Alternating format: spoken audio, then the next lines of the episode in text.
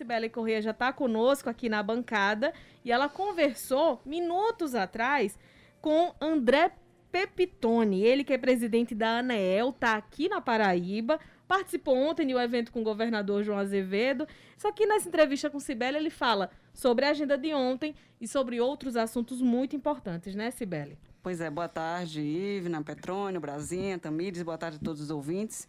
É, a gente iniciou né, esse papo é, com o André falando sobre os investimentos aí na ordem de, de investimentos para a criação de usinas solares, que vai ser no interior aqui do estado, é, na, no município de Santa Luzia, ou seja, investimentos na ordem de 2,4 bilhões de reais, uma iniciativa muito interessante que vai é, ser instalada até 2026. Então, a gente deu início aí, ele falou da importância que o nosso estado tem em produzir essa energia limpa, principalmente naquela área, né, já que é uma área com grandes ventos, boa energia solar muito forte. A gente sabe que é muito quente aquela área. Muito sol. muito sol. Então, vão ser 12 parques solares, né? Um espaço interessante para a produção dessa energia limpa. A gente sabe a importância dos investimentos para esse setor, né? Então, o André Pepitone falou também sobre a questão do aumento de energia, sobre a questão é, dos investimentos em outros setores, como ter, termoelétrica, né? a gente sabe que foi provocado um aumento nessa energia por causa disso. As hidrelétricas também vem sofrendo uma questão de crise, então a gente falou sobre a crise hídrica aqui, da possibilidade ou não de apagão esse ano, já que muita gente ficou aí temerosa devido aos apagões dos últimos meses. É, por enquanto, esse ano não há possibilidade de apagão. Próximo ano ele solicita até uma consciência da população para realmente economizar energia, porque a gente não sabe o que pode vir no próximo ano. Mas, por enquanto, estou investindo principalmente em energia limpa, né, como é considerado. Então, foi uma entrevista bem completa, bem ampla, e a gente vai escutar agora é, a entrevista com o André Pipitone, que é presidente da Agência Nacional de Energia Elétrica, ANAEL. Olá, uma satisfação estar no programa Fala Paraíba. E ontem tivemos um grande evento na cidade de Santa Luzia, a Agência Nacional de Energia Elétrica otorgou, por meio de autorização, a construção de 12 parques solares em Santa Luzia. Estamos falando de 2,4 bilhões de reais de investimento. É uma cifra vultuosa. Aquela região faz tempo que não é contemplada com investimentos dessa magnitude. Nós não estamos falando de mil reais nem milhões de reais. Estamos falando de bilhões de reais. E essa, esse investimento vai proporcionar a criação de mais de 1.500 empregos. E a gente observa a transformação, poderia dizer a verdadeira revolução que está acontecendo no semiárido da Paraíba, na região do Sertão, por meio da energia renovável. É uma região que é muito rica em vento e é muito rica em sol. Então a gente observa a instalação de parques eólicos, quem pega a BR-230 e sai de João Pessoa com destino ao interior do estado até Cajazeiras, as pessoas podem observar que a, a modificação no cenário, a gente começa já a ver várias torres eólicas gerando energia quando adentra ali na parte do sertão. E a grande novidade agora são os painéis solares, que também vai passar a compor a paisagem daquela região. A gente já observa ali em Malta, quem está indo de João Pessoa para Cajazeiras, na parte esquerda da pista, você já vê a instalação de painéis solares, a usina que tem em Malta, tem uma usina grande em Curemas, e agora Santa Luzia se revelando como o berço da energia solar. Até uma curiosidade, né, que a Santa Luzia é a santa da visão, é a santa da luz, e agora a santa da luz traz a luz para trazer redenção econômica, prosperidade para o município de Santa Luzia. E esse ganho não fica só em Santa Luzia. Isso que é o bom. Ele vai ser capitalizado em todo o interior do estado da Paraíba e até mesmo no estado da Paraíba. Essa atividade econômica promove o desenvolvimento do estado, vai melhorar a EDH, vai melhorar a atividade comercial, vai ter crescimento econômico e a gente olhando para o futuro, as perspectivas são muito positivas. Até 2026 será investido no interior do estado, entre usinas eólicas e usinas solares, mais de 10 bilhões. De novo, chama atenção, não são mil reais, não são milhões de reais. Estamos falando na cifra de bilhões de reais aqui no estado da Paraíba, 10 bilhões de reais. E tudo isso acontecendo com recursos privados. O papel importante da Agência Nacional de Energia Elétrica de atuar com transparência, com previsibilidade, com respeito a contratos, com respeito à legislação. Isso cria um ambiente de segurança para investidores. E esses recursos são todos privados. Então, os investidores, diante desse ambiente de segurança que promovemos em todo o Brasil, investem no setor elétrico brasileiro. E a região que tem potencial é o interior da Paraíba, com vento, com sol e isso está acontecendo e transformando a realidade do Estado. O André, essas usinas de energia fotovoltaica, elas vão ser implantadas a partir de que ano? Você falou investimentos até 2026, mas a implantação começa a partir de que ano? Até 2026 são vários parques que estão sendo programados para ser implantados, tanto de solar como de eólica. Mas o, as implantações começam agora. Por exemplo, a usina de Santa Luzia, que ontem a gente assinou as 12 outorgas, é uma outorga de autorização por 30 anos para que eles possam explorar a usina e fazer o investimento, as obras já começam de imediato. No próximo mês já está sendo montado o canteiro de obras. E destacar também a importância aqui no, no, Estado do órgão ambiental, pois todas essas usinas que vão ser implantadas precisam da licença de instalação, licença de operação, e essa visão progressista do Estado da Paraíba, em que nós temos que ter todo o cuidado com o meio ambiente, temos que tomar todas as medidas para mitigar os impactos ambientais,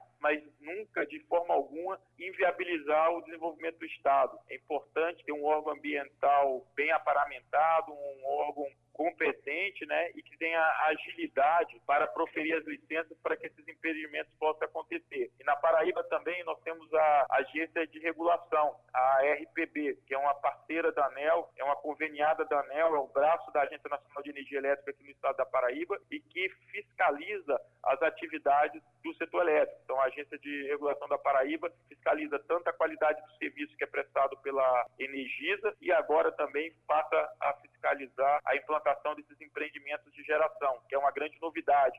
Antes não tinha empreendimento de geração aqui no estado, porque toda a expansão do setor elétrico era feita com usinas hidráulicas. Como aqui o sol é muito intenso, nós não temos água para construção de usinas hidrelétricas. Mas agora vem a redenção do Estado. O sol que tanto atrapalhou a agricultura, tanto atrapalhou a agropecuária, ou seja, inibia né, a atividade econômica, é o mesmo sol agora que vai fazer despontar essa atividade econômica no interior do estado. O André, você falou aí das usinas, as hidrelétricas, a gente sabe que a gente está passando por uma crise hídrica e muito tem se falado sobre a questão de risco de apagão no Brasil. Há essa possibilidade de apagão nesse ano ou até no próximo ano? De fato, nós estamos vivendo uma crise hídrica muito severa. É a pior crise hídrica das últimas nove décadas. Nós estamos falando do pior histórico de chuvas dos últimos 91 anos. E como o Brasil hoje atende a sua demanda com 60% das usinas hidrelétricas, então veja só o desafio que estamos enfrentando. Sistema estava operando de maneira muito estressada e aqui vale ressaltar que essa energia renovável que está sendo produzida no Nordeste, por meio do sol e por meio do vento, é o que está salvando a região Sudeste. Por meio das nossas linhas de transmissão, nós conseguimos injetar essa energia que está sendo produzida no Nordeste no Sudeste. E isso posso dizer a você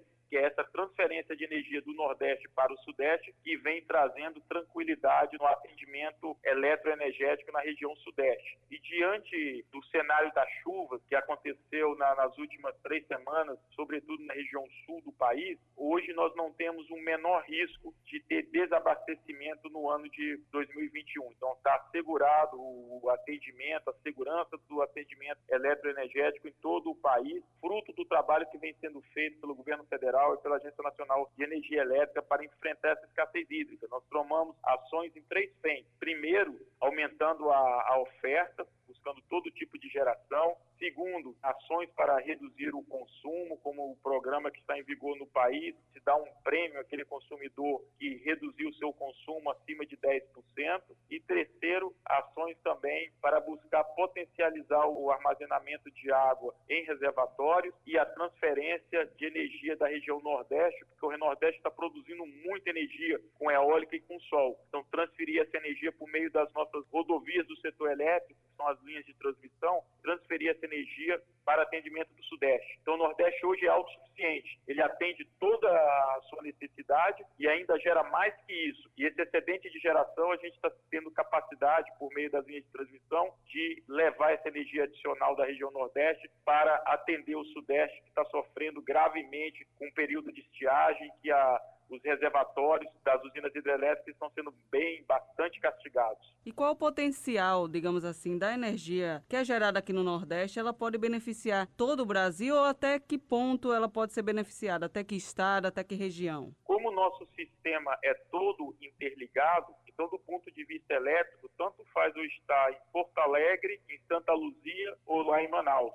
Nós temos um único ponto elétrico. Então, a energia que é produzida aqui no Nordeste, quando ela adentra no sistema interligado nacional, os elétrons podem ir tanto para Manaus como para Porto Alegre. O sistema é todo interligado. O único estado do Brasil que não é interligado é o estado de Roraima, é a capital Boa Vista. Mas na última quarta-feira estive com o presidente da República, Jair Bolsonaro, em Boa Vista, onde o presidente da República assinou o início das obras da linha de transmissão que vai interligar Manaus a Boa Vista. E assim o país vai ficar totalmente interligado. Ainda falando sobre a crise hídrica, né, foi criada também uma bandeira tarifária escassez hídrica, referente à conta de luz. Eu queria que você me falasse um pouco dessa bandeira e qual é o objetivo dela. Com a, a crise hídrica, o que, que acontece? Eu não consigo gerar energia com as nossas usinas hidrelétricas, porque como não teve chuva, os reservatórios foram castigados, estão secos, estão abaixo dos 20%. Logo, como não tenho água para gerar energia, o país conta com um parque termoelétrico que seria um seguro para funcionar justamente nesse momento. Quando eu não tenho água nas hidrelétricas, então eu tenho que buscar o meu seguro. E o seguro que nós fizemos nos últimos 20 anos, de 2000 para cá, foi a construção de usinas termoelétricas. Então, hoje nós temos elétrica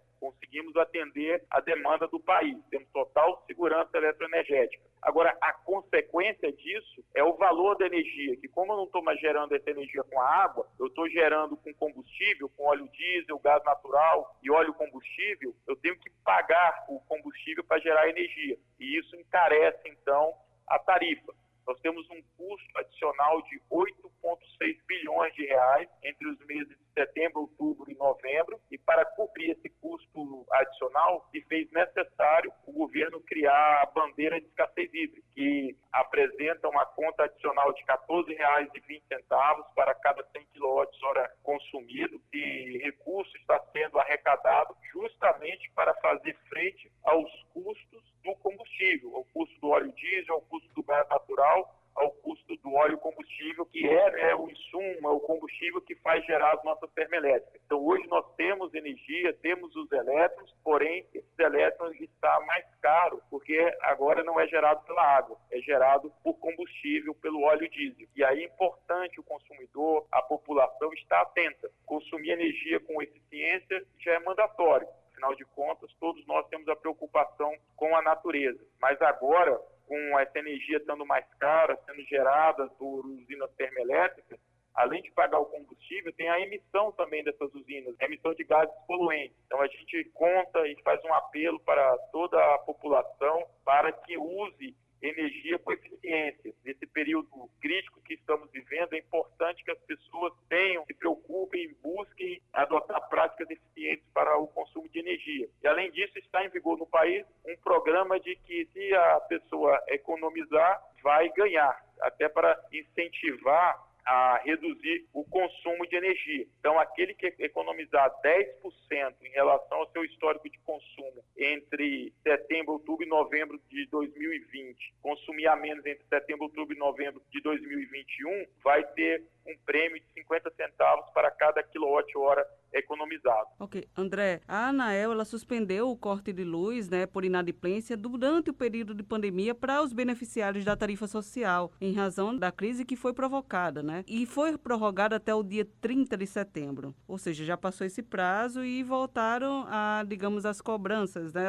Pode ser cortado a energia dessas pessoas. Há possibilidade de prorrogamento dessa iniciativa, dessa ação? De fato, quando começou a pandemia, em março de 2020, 2020, a agência suspendeu o corte de energia para todos os consumidores residenciais entre março de 2020 até julho de 2020. A partir de agosto de 2020, a agência suspendeu o corte de energia para aqueles consumidores mais vulneráveis, aqueles consumidores que fazem uso da tarifa social. E essa suspensão ficou em vigor no país até setembro de 2021. A partir de outubro, não existe mais essa suspensão. Agora, o consumidor que ficar inadimplente pode ter o corte de energia. O que acontece é que a gente observou que ao longo do ano de 2021, mesmo com a suspensão de corte, não havia mais indicadores técnicos que sugeriam que essa medida continuasse em vigor. Afinal de contas, o pagamento da conta de luz nunca foi suspenso. O pagamento da conta de luz sempre foi devido. O que estava sendo suspenso era o corte por inadimplemento. Então, depois de um longo período, a medida em vigor desde o março do ano passado e ela se estendeu até setembro desse ano. Ficou mais de um ano o corte suspenso. Então, agora volta a vigorar as regras normais. Se tiver inadimplemento, o corte pode ser efetuado, mas o corte não é arbitrário. Tem toda uma regra a ser seguida para efetuar o corte. O consumidor tem que ser notificado com devida antecedência. Então, nós estamos voltando à normalidade das regras. Então, escutamos aí a entrevista com André Pepitone, que é o presidente da Agência Nacional de Energia Elétrica, ou seja, temas importantes. E realmente é bom prestar atenção né, à, à questão da, dos temas que ele falou, e em especial aí a instalação das usinas solares, que foi o que iniciou a nossa conversa.